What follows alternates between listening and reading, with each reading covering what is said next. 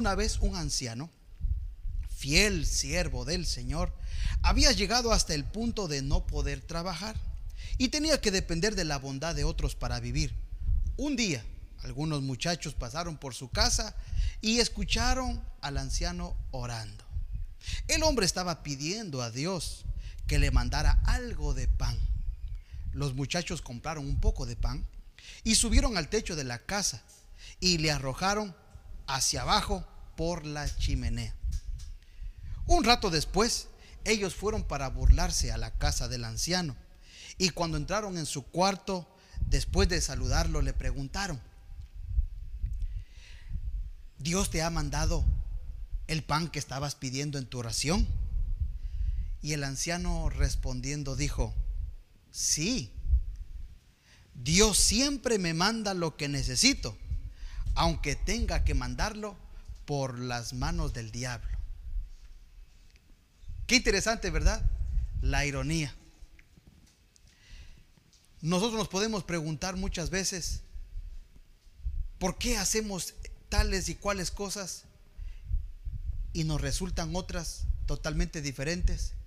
A veces pensamos hacer cosas, pero resultan otras que no habíamos pensado.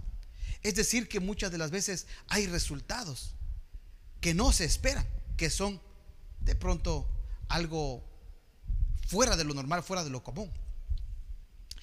Hay un pasaje en la palabra que quiero compartirle para añadir en este tema, justamente hablando de la ironía primera de Corintios, en el capítulo 4 del versículo 19 en adelante nos dice, pero si el Señor quiere, espero visitarlos pronto.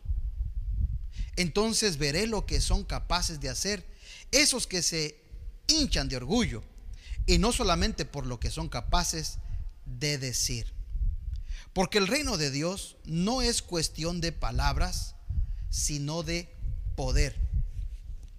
Wow, qué impresionante, mis queridos hermanos, mis queridos amigos. En las cosas de Dios, en las cosas espirituales, usted y yo necesitamos entender que a veces las cosas no van a salir de acuerdo a lo que nosotros estamos planeando o planificando. Aunque Dios ciertamente trabaja con de la mano con, cada uno de nosotros. Y Él mismo nos orienta, nos enseña y nos anima a que planeemos, a que nos organicemos, a que soñemos, a que podamos estructurar nuestra vida. Pero sabe que muchas de las veces aquellas cosas por las cuales estamos trabajando y luchando no se dan de la forma como uno quisiera, no se dan de la manera como uno espera no viene de la manera como uno lo ha planificado. Algunas de las veces son situaciones que vienen de maneras diferentes. Y quiero compartirle en esta oportunidad algunos pensamientos, algunas reflexiones que nosotros hemos podido aprender y hemos podido conocer con el transcurso del tiempo. Pero también me gustaría saber si usted tiene algún comentario sobre este tema que lo haga. Ponemos a su disposición este correo, que es un correo que usted puede utilizar para comunicarse y enviarnos sus inquietudes, sus preguntas, sus observaciones, incluso sus saludos. Escríbanos a nazarenopeniel.yahoo.com y todos sus comentarios serán bienvenidos. En el reino de Dios, ¿qué es lo que nos interesa actuar de, la manera más específica, la palabra de Dios nos dice que el reino de Dios no es cuestión de palabras, sino cuestión de poder. La palabra de Dios en el libro de Corintios nos dice que el reino de Dios consiste en palabras, no tan solamente palabras que se dicen por decir, sino palabras de fe, palabras de bendición, palabras que afirman, palabras que conducen a otros a la fe también. Palabras que son salidas de el interior, de la convicción, de la certeza. Y esas palabras estamos llamados a declararlas, a confesarlas. Y esas palabras vienen acompañadas también de la acción, de la práctica. Como dice este versículo, el reino de Dios no es solamente cuestiones de palabras, Porque hay a veces personas que solamente se basan por la declaración positiva y piensan que hablando todo bonito y todo positivamente ya es suficiente. Y esta es solamente una parte. Estamos llamados a bendecir, a hablar bien, a hablar en el nombre de Dios, a hablar cosas de ánimo, a hablar cosas productivas, a hablar cosas de fe. Claro, y en medio de toda esa declaración, esa eh, expresión, necesitamos también la segunda parte que sería, no es solo cuestión de palabras, sino también de poder. Viene lo que es la demostración, la práctica, el ejemplo. Y como dice la escritura, que no solamente seamos oidores, sino hacedores es la parte en donde nosotros manifestamos en práctica y con el ejemplo lo que va acompañado de esas palabras. Pero en medio de todo ese em, caminar, en medio de toda esa vivencia, podemos identificar algunos aspectos importantes en este día. Como el ejemplo que le presentaba hace, hace un momento. Estos muchachos pretendieron burlarse de aquel anciano temeroso de Dios. Pero con el fin de burlarse, identificamos que terminaron siendo un instrumento. Fueron el canal justamente para poder contestar una oración, la oración que hacía este anciano. Lógicamente, él lo presenta como una ironía y dice, bueno, Dios siempre me va a dar las cosas que se lo pido aunque lo tenga que hacer por otros medios que no son los medios más ortodoxos.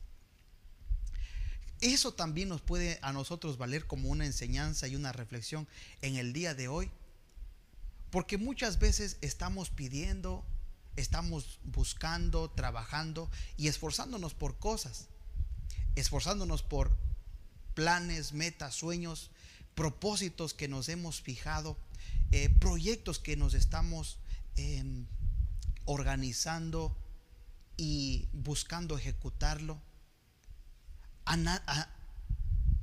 deseando y anhelando situaciones en el hogar, en, en la familia, situaciones en el ministerio, en infinidad de áreas. Pero sabe, Dios podría respondernos, pero no de la manera como estamos nosotros planeando o esperando. Así que hoy yo le invito para que usted tenga en cuenta este aspecto de estar atento y estar a la disposición de que Dios responda y manifieste las cosas aún de la manera como nosotros no nos las esperamos. En otras palabras, déjese sorprender por Dios. Deje que Dios actúe de su manera sublime, de su manera potente, de su manera omnipresente. Déjele a Dios que se manifieste a su nivel, a ese nivel majestuoso, divino, sobrenatural. A veces nosotros hacemos cosas esperando tener tales y cuales resultados. Muchas veces copiamos ejemplos de otras personas, esperando que nos salga lo mismo que le salió a aquellos. Pero nosotros sabemos que lo importante es actuar. Lo importante es emprender. Lo importante es hacerlo, dar el paso. Pero dejémosle la respuesta a Dios. Dejémosle los resultados a Dios. Posiblemente ahora mismo haya alguna mamita que está preocupada por sus hijos. Quizás estará orando, intercediendo, llevándole a Dios esa petición, esa preocupación. Quizás puede haberse motivado escuchando el testimonio de alguna otra mamita que oró y sus hijos vinieron a los buenos caminos. Hubo quizás un milagro y hubo una reposición. Pero de la manera como estos muchachos vinieron a esta nueva vida, podría ser la expectativa de la otra mamá que está esperando de que su hijo reaccione de la misma manera la mamita podría decir, bueno, yo estoy orando igual que la otra hermana. Yo estoy clamando, estoy haciendo las cosas como hizo la otra hermana. Eso quiere decir que mi hijo va a hacer esto y esto igual que es el hijo de ella. Y muy posiblemente no sea tan exacto la respuesta de la como de la otra persona, porque déjeme decirle que Dios tiene un trato personal e individual con cada uno. Eso quiere decir que no porque usted está haciendo las mismas técnicas o las mismas actividades o secuencias de otra persona, usted necesariamente tiene que tener los mismos resultados. Pero cuando esto no se da, entonces nosotros no entendemos y más bien la gente tiene la tendencia a frustrarse, a renegarse y especialmente a buscar culpables y decir, bueno, no me salió por esto, por esto, o por él, o por ella. Y en el peor de los casos, apuntamos igual hacia Dios y decimos, es que Dios quizás no me quiere como quiere a la otra familia. Dios no me aprecia como aprecia a las otras personas. Y realmente es que Dios actúa y opera de una manera quizá diferente de una persona a otra. Pero entonces, lejos de frustrarnos y renegarnos, sepamos que en la vida hay situaciones irónicas. Muchas de las veces hay situaciones en las que uno obra esperando un resultado, pero el resultado viene de otra manera. Son ironías de la vida. Hay un dicho popular que la gente acostumbra a decir, que nadie sabe para quién trabaja. Igualmente, en la palabra de Dios encontramos ejemplos como una persona sembró, el otro plantó, regó, pero otro es el que cosecha y se lleva el resultado final. Sería algo irónico, ¿verdad? Porque el que está sembrando está con el anhelo de cosechar lo que sembró. Pero en algunas ocasiones aparece este elemento que se llama la ironía de la vida. Muchos de los papitos que quizás me están acompañando en esta sintonía podrían estar preocupados por sus niñas y por sus hijitas que quizás ya están señoritas. Fíjese que es interesante que muchas veces el padre de familia está tan preocupado porque ha invertido amor, ternura, cuidados y tantas otras cosas aún materiales en su pequeña niña. Pero cuando la niña se pone señorita, el papá empieza entonces a preguntarse, ¿para qué invertí tanto? ¿Para qué me esforcé tanto? Para que otro venga y se lleve todo listo a esta hermosa y preciosa señorita, que gracias a la labor, al esfuerzo de su padre, está tan hermosa y radiante. Y por eso que despierta la inquietud en los ojos de todos los muchachos de alrededor. Pero entonces la ironía sería que el papá sembró tanto en su niña para que otro, en, en pocas palabras, la disfrute. Pero básicamente son situaciones que aparecen constantemente en la vida. No por eso nosotros vamos a decir, ah, entonces no voy a hacer nada por mis hijos, si al total otros lo van a disfrutar. Porque eso sería una, una actuación egoísta solamente hacer las cosas que yo me voy a beneficiar o que solamente yo voy a disfrutar. Y no se trata de eso. Al contrario, el Evangelio de Jesucristo nos invita a que hagamos las cosas para que otros también lo disfruten. Ese se llama el sembrar. Quizás no de una manera egoísta, sino para que otros también puedan disfrutarlo. Si usted reflexiona conmigo y volvemos al ejemplo de esta señorita. Usted, querido padre y querida madre, usted que ha trabajado y se ha esforzado tanto para que su niña sea una señorita hermosa, preciosa, elegante, digna. No es tan solamente que usted va a gastar, a invertir para que otro lo disfrute. No, no, no. Porque si usted lo mira de esta manera, usted está invirtiendo para que ella misma pueda gozar en su vida. Invertimos cuando son niños. Y bíblicamente la palabra nos dice también que instruyamos a nuestros hijos cuando son pequeños para que cuando sean viejos, adultos, no sufran consecuencias terribles. Entonces hay un proceso normal, natural y bíblico de poder instruir, de poder invertir nuestro amor, nuestro tiempo, nuestro cariño y todos nuestros recursos en nuestros pequeños hijos para que cuando sean grandes No pensemos negativamente que otros van a disfrutar, sino que pensemos que ellos van a disfrutar por todo lo que pudimos sembrar en ellos. Me acuerdo siempre estas leyes importantes de liderazgo que explica el doctor Maswell cuando él dice que hay una ley que se llama la ley que atrae a lo semejante, la ley del magnetismo. Y si nuestros hijos fueron bien formados, son educados, eh, son personas de bien, son personas espirituales que aman a Dios, ellos van a atraer, ¿sabe a quién? A personas semejantes a ellos, porque lo semejante atrae a lo semejante.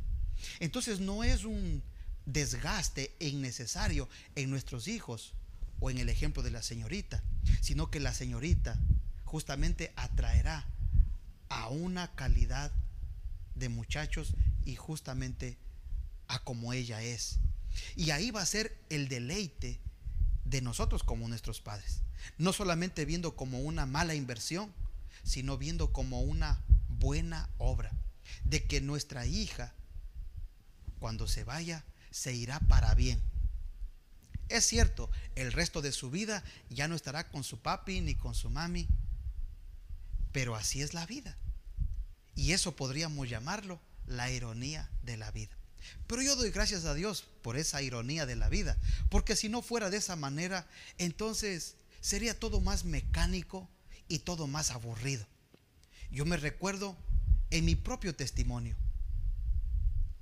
Cuando yo vine a los caminos de Cristo, lo vine a hacer en mi juventud, justamente cuando estaba en una etapa de rebeldía, de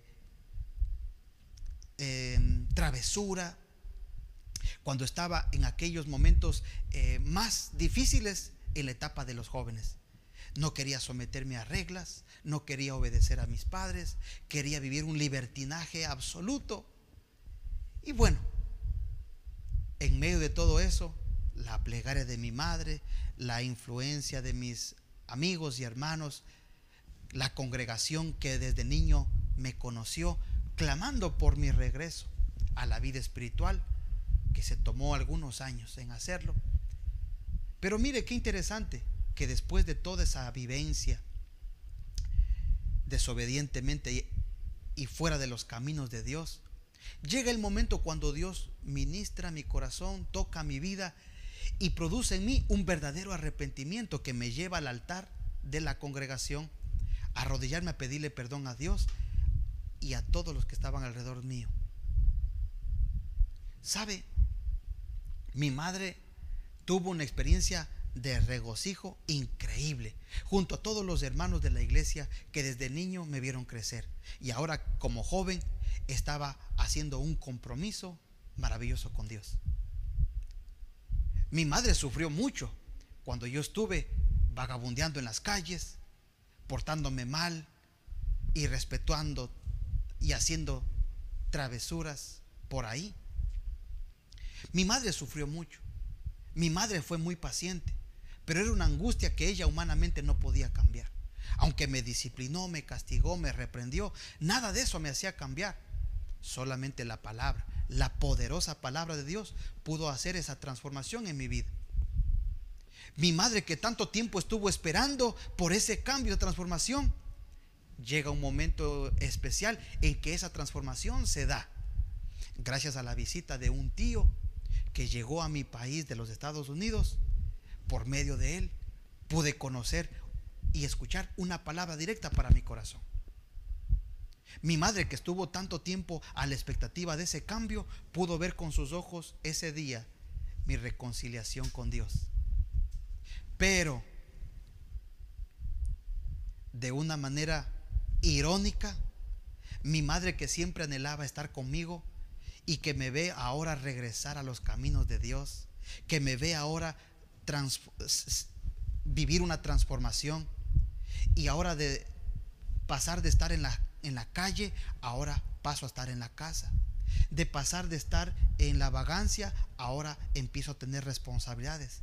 Después de que la gente desconfiaba de mí, ahora todo el mundo me brindaba una mano una oportunidad. Después de haber estado relegado, ahora empiezo a crecer, empiezo a superarme. Mi madre empieza a disfrutar por primera vez de la vida hermosa con, sus, con su hijo. Irónicamente, después de seis meses, tengo que salir de casa, tengo un viaje por delante y donde tuve que despedirme de mis padres hasta nuevo aviso. Qué ironía de la vida. Mi madre que quería disfrutar a su hijo como verdaderamente una madre anhela hacerlo, ahora que ya teníamos la oportunidad de hacerlo, tengo que salir. Y mis pastores, mis hermanos, mis líderes, mis padres y mi familia, todos los que invirtieron, todos los que me apoyaron, todos los que me capacitaron, todos los que estuvieron conmigo de la mano para formarme, resulta que cuando ya había agarrado camino, había agarrado un poco de experiencia, había agarrado un poquito ya de, de campo, como se dice, de cancha, entonces tengo que salir de ahí. Todos ellos sembraron en mí, especialmente mi pastor. Y cuando era hora de ahora servirles y devolverles en algo, resulta que no lo hago con ellos y tengo que viajar a otro país a dar todo esto que sembraron en mí, a darlo a otra comunidad, a otra gente, a otro pueblo diferente. ¿Se da cuenta? Unos esperaron, otros sufrieron, otros clamaron, otros lloraron, otros trabajaron, otros sembraron y otros fueron los que están cosechando. Mi madre, mis hermanos, mis pastores, mis líderes, mis amigos podrían decir, qué ironía. Todo lo bueno que Dios te dio no se quedó aquí, sino que tuviste que ir a otro lado, a sacarlo, a exponerlo, a compartirlo. Pero si no hubiese sido de esa manera, si no hubiese sido por esa ironía de la vida, queridos hermanos, yo no hubiese conocido a mi esposa. Yo no hubiese formado mi familia. Yo no hubiese crecido en la fe. Aunque no es que he crecido mucho, pero he pasado momentos maravillosos y experiencias únicas en la presencia de Dios. Aquí, fuera de casa, es donde Dios ha batido la oportunidad de formarme, de instruirme, de capacitarme. Aquí, lejos de mi casa, de mis padres y de mi hogar, es donde Dios ha tenido la oportunidad de enseñarme muchas cosas y de yo mismo formarme y aprender muchas otras cosas que de pronto en mi casa no hubiese aprendido. Pero por medio de esa ironía, hoy estoy aquí, hoy puedo con mucho gusto hablarles a todos ustedes, compartirles estas lindas experiencias, estas lindas vivencias, porque así Dios lo quiso. No fue el plan de mi pastor, no fue el plan de mis padres, no fue ni siquiera mi propio plan. Todo esto se dio por una ironía de la vida. Y mire, hoy estamos aquí y muy posiblemente hoy usted está conectado conmigo a través de esta señal, porque ahora estamos aquí, porque no estamos en el templo, porque no estamos en la, en la casa de Dios, porque ahora por una pandemia nos ha tocado estar en cuarentena. Y mire qué ironía de la vida pudiendo estar en el templo, hoy estamos aquí, pero si no fuera por esa ironía de la vida, hoy quizás usted no me hubiese visto en este programa. Quiero terminar diciéndole que para los que aman a Dios, todas las cosas les ayudan para bien. Las ironías de la vida estarán presentes, pero vienen acompañadas de la buena voluntad de Dios, de la bendición de Dios. Sea bendecido, regocíjese y disfrute la vida como viene. A veces programada y a veces nos sorprende. A veces de una manera lógica y a veces las ironías de la vida. Pero con todas ellas nosotros somos guiados a bendición. Porque nuestro Padre que nos ama ha planeado toda nuestra vida para que seamos bendecidos. Me encanta recordar la palabra del Señor, que Él nos dice, no te dejaré ni te desampararé. Estaré contigo siempre y hasta el fin del mundo. Este ha sido las reflexiones para el día de hoy. Espero que le ayuden y nos veremos, si Dios permite, la próxima semana. Que Dios le guarde y que Dios le bendiga mucho. Hasta pronto.